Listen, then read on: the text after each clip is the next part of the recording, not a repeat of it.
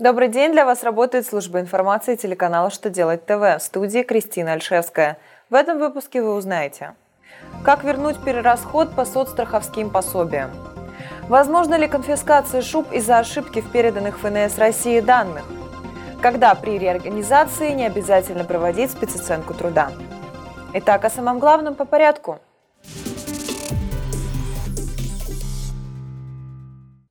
Минтруд обновил перечень документов, представляемых страхователем для выделения территориальным органам ФСС России средств на выплату страхового обеспечения.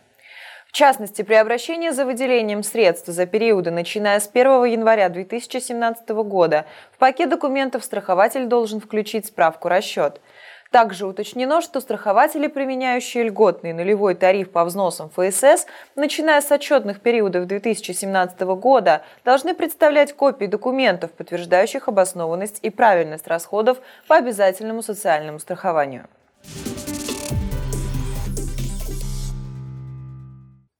Функционал информационного ресурса в маркировке, тот, в котором находятся сведения о мехе, не предусматривает изменения внесенных в него ошибочных данных. Поэтому при допущении неточностей и ошибок в адрес ФНС России придется направлять официальное обращение, подписанное уполномоченным лицом с просьбой внести изменения в сведения, переданные в ИР-маркировке. В обращении должна быть подробно описана допущенная ошибка и приложены подтверждающие документы первичного бухгалтерского учета. Если этого не сделать, то у налоговиков будет право конфисковать меховые изделия, а их собственников подвергнуть административному или уголовному наказанию.